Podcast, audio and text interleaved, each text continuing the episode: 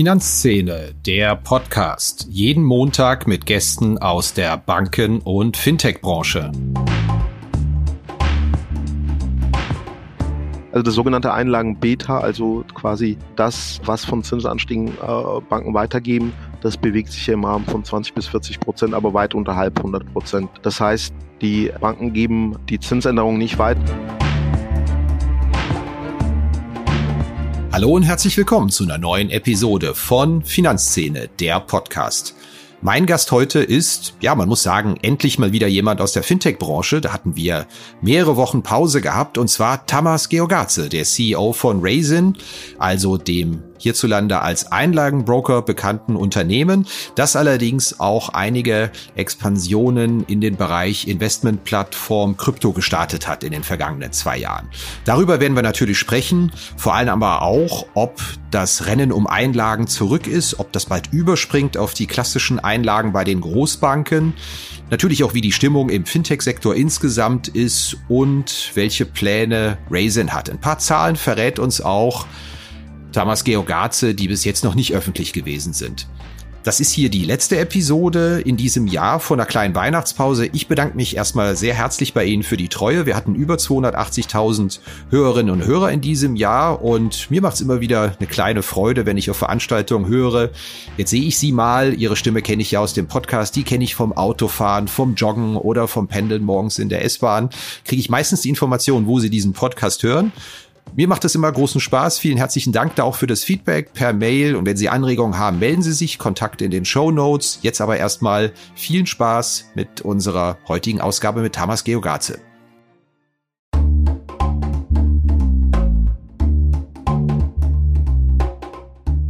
Inkasso ist ein großes Thema für Banken wie Fintechs.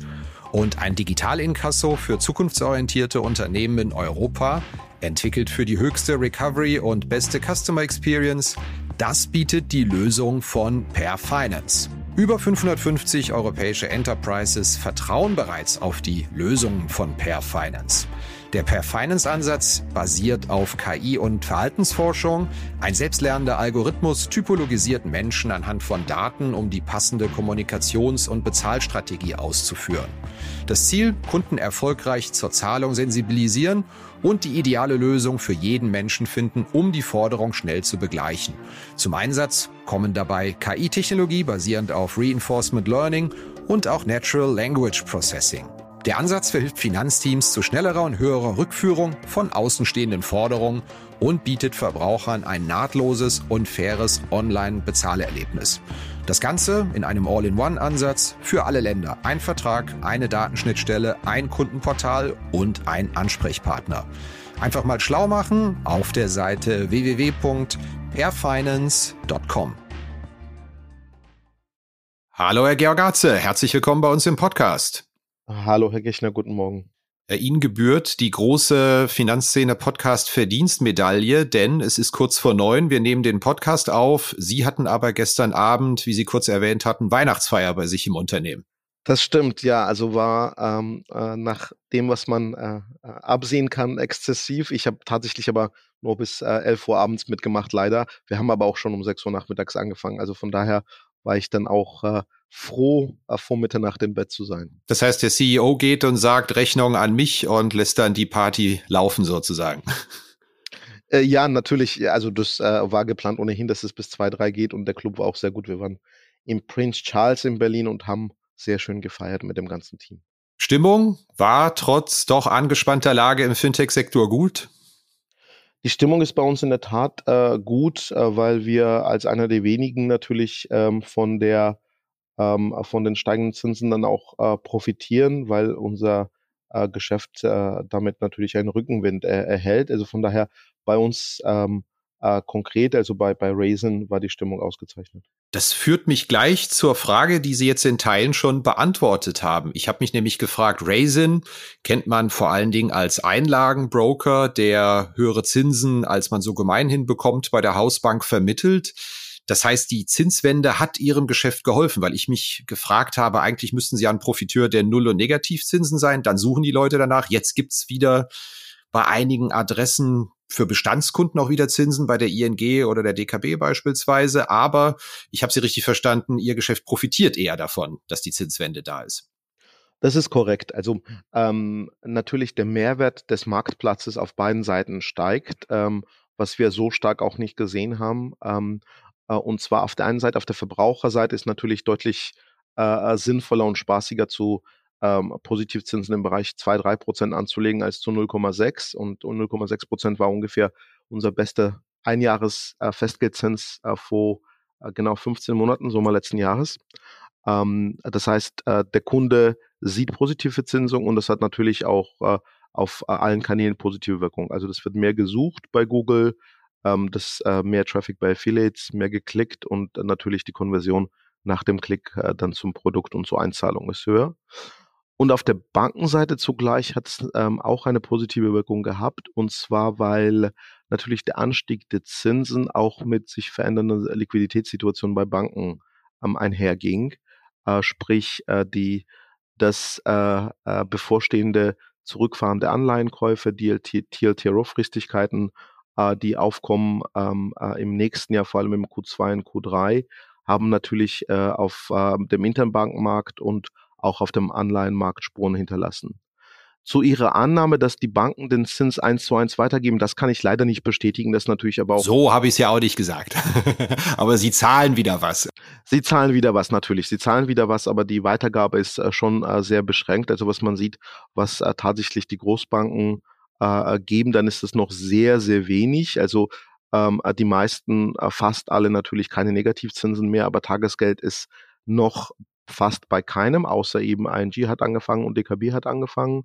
Ähm, Festgeldzinsen kommen zurück bei Großbanken, aber das Maß der Weitergabe, wenn man es mit äh, Eurobor vergleicht äh, oder sogar mit deutschen Anleihen vergleicht, dann das ist schon sehr bescheiden.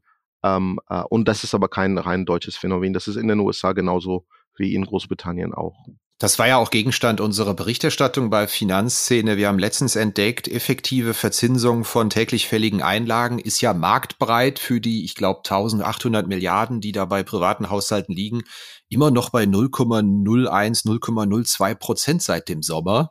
Da hat sich ja noch nicht richtig was getan. Kommt es da irgendwann noch mal zu einem Übersprungseffekt auch mal auf die Bestände, dass das nicht nur ein Thema der Zinshopper ist oder ist es eher so, wie die Banken mir das im Hintergrund schildern? Also wenn einmal einer sein Geld herumliegen hat und noch nie Zinshopper war, ja, dann bleiben die Einlagen auch. Dann müssen wir dem nicht unbedingt was zahlen.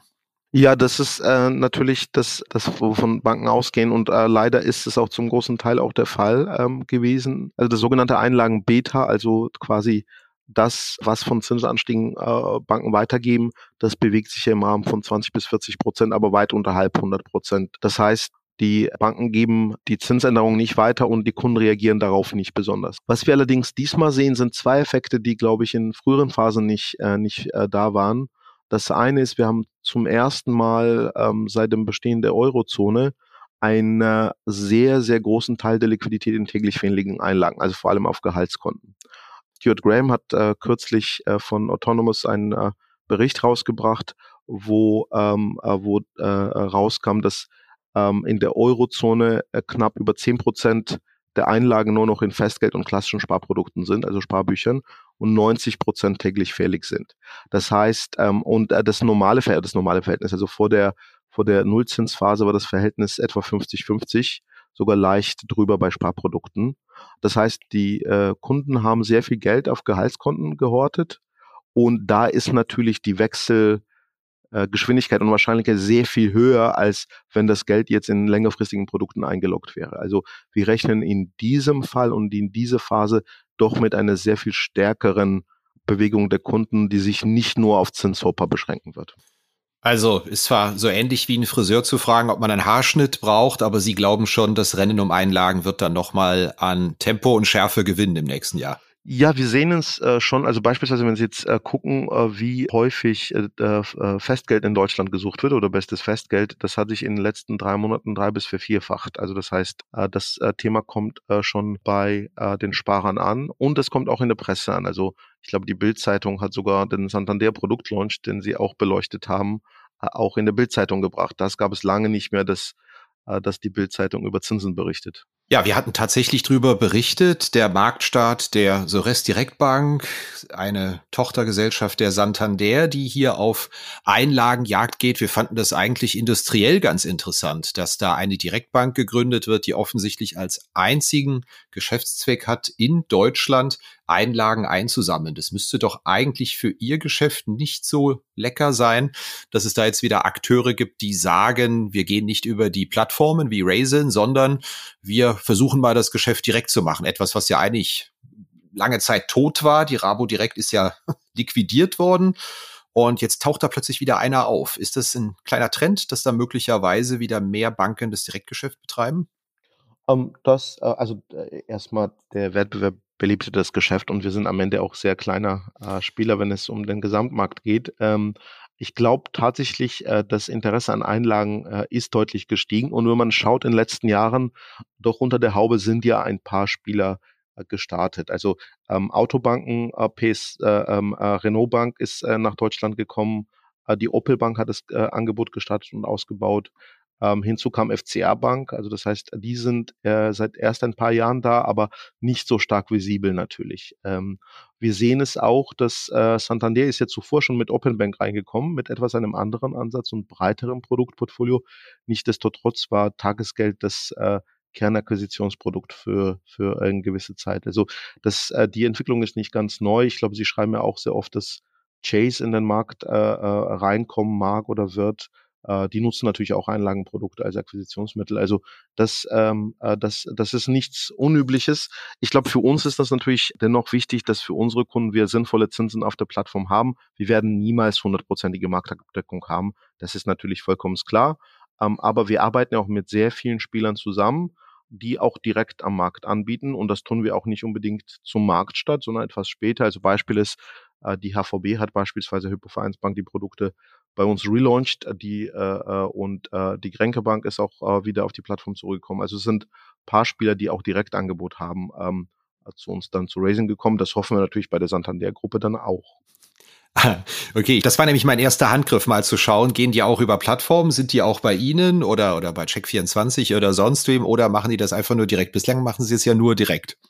Korrekt, bislang machen die es nur direkt. Hat sich denn die Struktur der Akteure, die in Deutschland auf Einlagensuche sind, verändert jetzt in diesem aktuellen Zyklus? Ist hat sich da, sind das andere Spieler? Sie haben die Autobanken genannt, Sie haben ein paar andere Adressen genannt, als das noch vor drei, vier Jahren in der Nullzinsphase der Fall war? Ähm, ja, definitiv. Also ähm, was man äh, äh auch beobachten kann, dass die deutschen Banken zurück sind, das gab es seit langem nicht mehr. Also das äh, ich habe ja das, äh, den Sommer letzten Jahres an, angesprochen. Das ist wahrscheinlich tatsächlich die, die Tiefstphase der, äh, der Zinsentwicklung gewesen. Ähm, und dort gab es äh, quasi kaum einen deutschen Spieler, der, äh, der den Markt für Retail-Anlagen angezapft hat. Und wenn Sie jetzt anschauen, was auch bei uns äh, live gegangen ist, beziehungsweise auch live gehen wird, also Arealbank sammelt Einlagen ein, Pfandbriefbank äh, ist ja zurückgekommen massiv und hat sehr gute Konditionen, auch eben direkt, ähm, nicht nur über Plattform, aber die ist auch auf der Zinsmarktplattform drauf. Also ähm, auch die großen Immobilienfinanzierer sind zurück und ich vermute, das werden noch ein paar Spezialisten dann mit Einlagen, Einlagenangebot in den kommenden Wochen starten. Äh, das wird sich, der Wettbewerb wird sich verstetigen und ähm, auch etwas intensivieren. Hatten Sie das auf dem Zettel, was da am Zinsmarkt passiert? War das immer auch ein Szenario, dass es zu einer drastischen, schnellen Zinswende auch im kurzfristigen Bereich kommt? Oder hat Sie das selbst überrollt, was da jetzt so ziemlich genau innerhalb der letzten zwölf Monate passiert ist? Überrollt wäre ein zu starker Ausdruck, weil wir haben ja tatsächlich äh, signifikantes Geschäft in den USA und in Großbritannien. Also in den USA sind es über eine Milliarde US-Dollar, die schon auf den Kundenkonten liegen und in Großbritannien über drei Milliarden. Dort haben wir natürlich den Zinsanstieg früher beobachtet. Hm. In den USA gibt es mittlerweile eine inverse Zinskurve, aber wir zahlen auf äh, Tagesgeld in den USA mittlerweile über vier Prozent.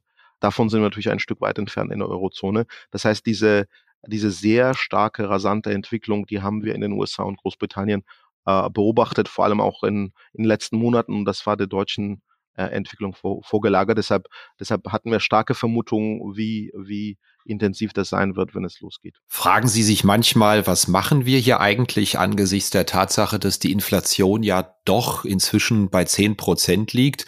Da ist das Thema Realverzinsung von Einlagen natürlich schon ein wenig merkwürdig, dass man sagt, ich äh, kriege 0,3, 0,4, 1,0, 1,5 an Zinsen, aber bei 10% Inflation macht das halt den Unterschied, ob mein Geld real irgendwas zwischen 8 und 9,5 Prozent verliert. Ist das ein Thema für Sie? Weil das muss ich mir journalistisch häufig anhören. Was wollen Sie eigentlich mit Ihrer Einlagenverzinsung? Das ist doch für den, für den Endkunden ist es doch sowieso völlig verrückt, was da passiert. Also die, diese Frage muss man von zwei Seiten beleuchten. Äh, Erstmal zu den 10 Prozent. 10 Prozent ist natürlich ein Ausschnitt, ein Monatsausschnitt.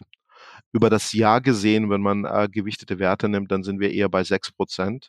Zugleich geht die Inflationserwartung zurück. Also auf die Sicht von zwei Jahren äh, bewegt sich bei etwa drei Prozent. Wenn man ähm, ein paar Anbieter nimmt, darunter eben die Arealbank mit über drei Prozent auf dreijähriges Festgeld, dann haben sie, wenn der Markt dann recht hat, schon eine positive Realverzinsung, die es seit langem nicht, äh, nicht mehr gab. Äh, zum anderen muss man natürlich sich in die Schuhe von äh, einem ähm, Retail-Sparer ähm, äh, ähm, muss man reinschlüpfen und fragen, was ist die Alternative? Ja, weil ähm, äh, die Immobilien als Assetklasse, die leiden natürlich auch bei steigenden Zinsen, ähm, wie es gerade der Fall ist. Ähm, und ähm, äh, viele Substitute, die für den Retail-Kunden für kleine Beträge zugänglich sind, äh, gibt es in dieser Form natürlich nicht. Also deshalb, ähm, äh, ich glaube, ähm, zwei und drei Prozent sind allenfalls besser als null. Äh, und äh, wenn äh, die Inflationserwartungen recht haben, dann haben wir auf mittlere Sicht sogar zum ersten Mal seit längerem eine positive Zinsung. Hier geht's gleich weiter mit einer ganz kurzen Werbeunterbrechung. Danach unsere Rubrik Blitzrunde. 20 spontane Fragen, 20 spontane Antworten von unserem heutigen Gast. Bleiben Sie dran.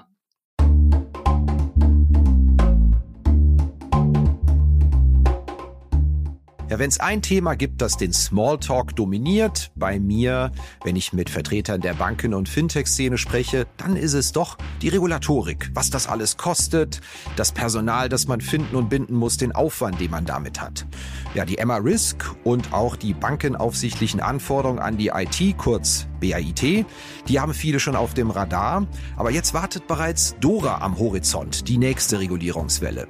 Da ist es höchste Zeit für eine zeitgemäße, digitale und automatisierte Unterstützung im Rahmen der Rezertifizierung der Sollkonzepte im Bereich des Zugriffs- und Zutrittsmanagements.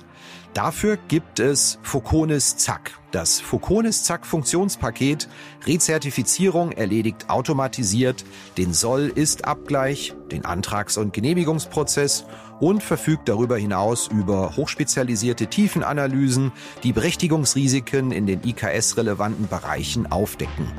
Foconis Zack, dieses Paket, das kommt von der Foconis AG. Das ist ein Unternehmen 2000 gegründet, Softwarehaus mit Fokus auf effiziente Automatisierung und Digitalisierung, regulatorische Anforderungen.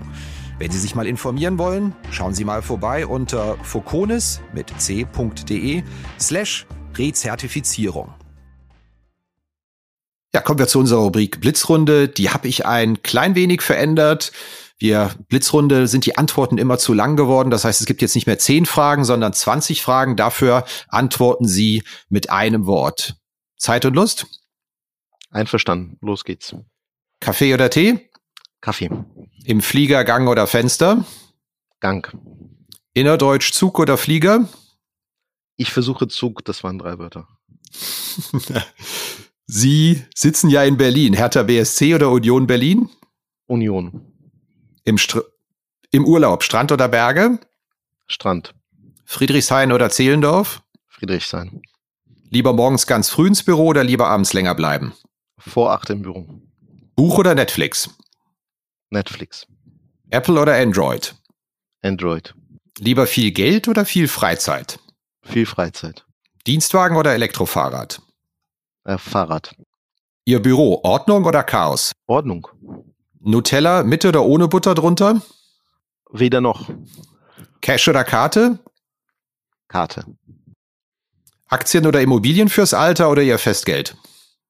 Aktien. Bier oder Wein? Wein. Weihnachten sind Sie wo? Im Urlaub oder zu Hause? Zu Hause.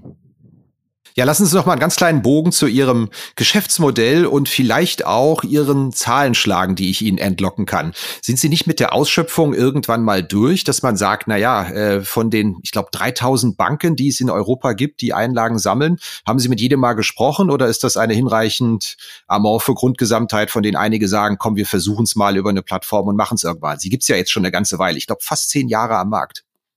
Das stimmt, ja. Also ähm, äh, ich muss zugeben, wahrscheinlich gesprochen habe ich nicht mit, äh, mit der gesamten äh, Grundgesamtheit, aber mit gut 60, 70 Prozent äh, der Banken, die für uns in Frage kommen. Man muss ja auch sagen, ist natürlich, dass die Wahrscheinlichkeit bei Einzelinstituten, wenn es um Sparkassen, Volksbanken geht, äh, relativ gering war in der Vergangenheit. Das ist nicht mehr der Fall. Also wir haben die erste Sparda-Bank bei uns, die auch Einlagen einsammelt. Ähm, äh, aber wir haben in der Tat mit sehr vielen gesprochen. Was wir jetzt sehen ist, dass die Gespräche ähm, endlich zum Ergebnis führen. Also wir hatten noch nie ein so starkes Interesse, äh, relativ schnell auf der Plattform live zu gehen. Und ähm, natürlich sind es äh, nur, in Anführungszeichen, 3500 Lizenzen in Europa, aber wir haben noch äh, 9500 Lizenzen in den USA und mit denen müssen wir all, mit allen auch noch sprechen. Und äh, Großbritannien ist auch ein großer Bankenmarkt, also da gibt's äh, genug zu tun für die nächsten zehn Jahre.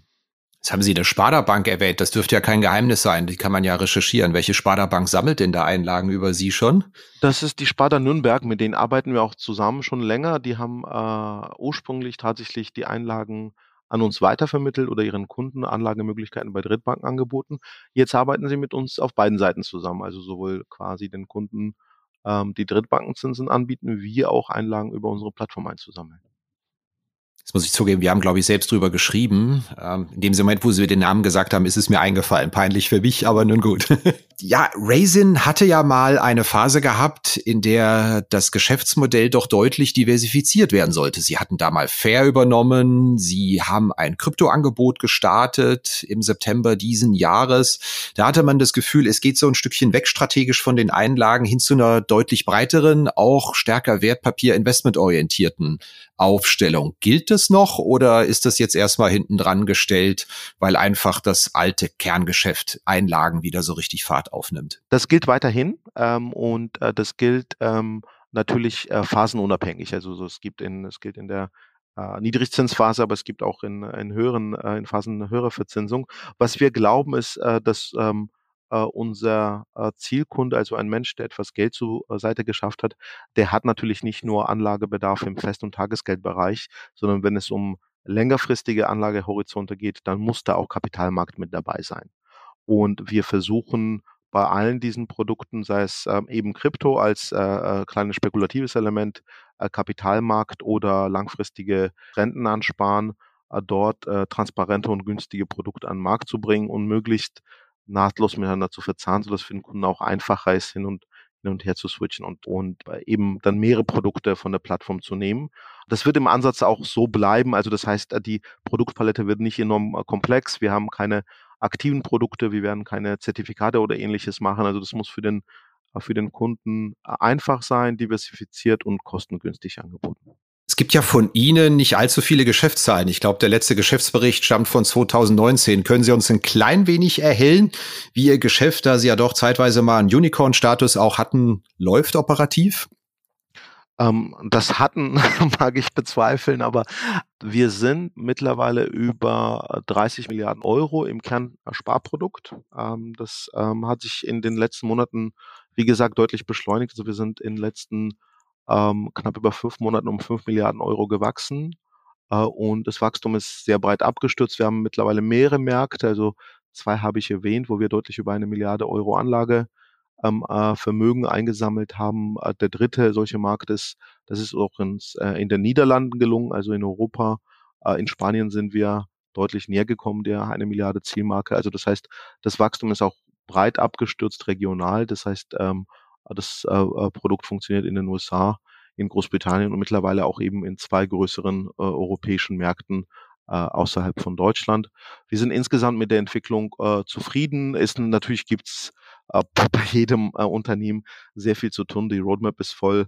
Ähm, wir sind, äh, wir sind äh, alle am rotieren und natürlich auch äh, dank des Kundengeschäfts ist natürlich auch ähm, das, was äh, wir im Kundenservice und äh, äh, anbieten können, äh, momentan nicht auf dem Level, was wir als Selbstverständlichkeit für unsere Kunden ansehen. Also das heißt, da ist einfach sehr, sehr viel Geschäft, wo wir gerade die Kapazitäten nachziehen. Tauen denn die Märkte wieder auf, die ganzen Funding-Märkte, die Stimmung im Fintech-Sektor oder ist da immer noch kein Ende der, der Talfahrt in Sachen Stimmung, Fundings, Finanzierungskonditionen in Sicht? Also ich habe das Gefühl, dass, ähm, und das ist tatsächlich auf der Gefühlsebene, das kann ich leider nicht erhärten, dass schon äh, sowohl die Investoren wie auch die Startups ähm, äh, wieder zu einem aktiveren Markt äh, zurückkehren wollen. Das ist sehr viel Funding bei den Fonds eingesammelt. Also das heißt, da ist Geld auf jeden Fall da. Der Kapitalmarkt hat sich auch leicht erholt. Ähm, wie gesagt, die, äh, die Zinslandschaft, die beruhigt sich ja bei längeren Fristigkeiten. Also das heißt, wir haben in den USA eben eine inverse Zinskurve. Das heißt, das wird dann damit gerechnet, dass die äh, äh dass die Zinserhöhungen sich über die nächsten ein, zwei Jahre in Zinssenkungen umdrehen, das was für den Kapitalmarkt gut ist. Also ich rechne damit, dass wir jetzt nicht unmittelbar, aber in der zweiten Hälfte nächsten Jahres dann doch zu einem etwas belebteren Markt zurückkehren. Meine abschließende Frage lautet immer, welches unterschätzte Thema müssen wir denn auf dem Radar haben, Ihrer Meinung nach, im Jahr 2023? Gibt es da etwas, worüber zu wenig gesprochen wird, von dem Sie glauben, es wird für Banken, Fintechs, den Retail-Markt relativ wichtig werden? Ich glaube, also das Thema, was uns auch äh, herumtreibt, äh, neben der Plattformthematik, ist äh, auch die Open Banking-Thematik. Ich glaube tatsächlich, äh, weder nutzen die Anbieter äh, die Möglichkeiten voll, wie auch aus der Kundensicht ähm, Zugriff über ein Interface und ein, ähm, eine Plattform äh, oder ein Fintech oder eine Bank eben zu Multiproduktanbietern zu haben und zu äh, ähm, unterschiedlichen Assetklassen, zu unterschiedlichen äh, äh Produktprovidern. Das wird meiner Meinung nach deutlich zunehmen. Wir müssen dem Kunden die Mündigkeit zurückgeben, wir müssen dem Kunden auch die äh, Vielfalt und die Auswahl zurückgeben und da sind wir nicht wirklich weitergekommen. Also darauf freue ich mich, äh, wenn es äh, noch weiter vorankommt, dass der Kunde die Transparenz und die Wahlmöglichkeit zurückbekommt. Ja, das war's wieder mit dieser Episode von Finanzszene, der Podcast. Wir sagen danke fürs Zuhören, freuen uns über Ihr Feedback unter redaktion.finanz-szene.de. Kontaktmöglichkeiten auch über Threema in den Notes zu diesem Podcast. Vielen Dank. Redaktion und Host Christian Kirchner. Coverdesign Elida Atelier Hamburg. Produktion und Schnitt Podstars bei OMR Hamburg. Musik Liturgy of the Street von Shane Ivers www.silvermansound.com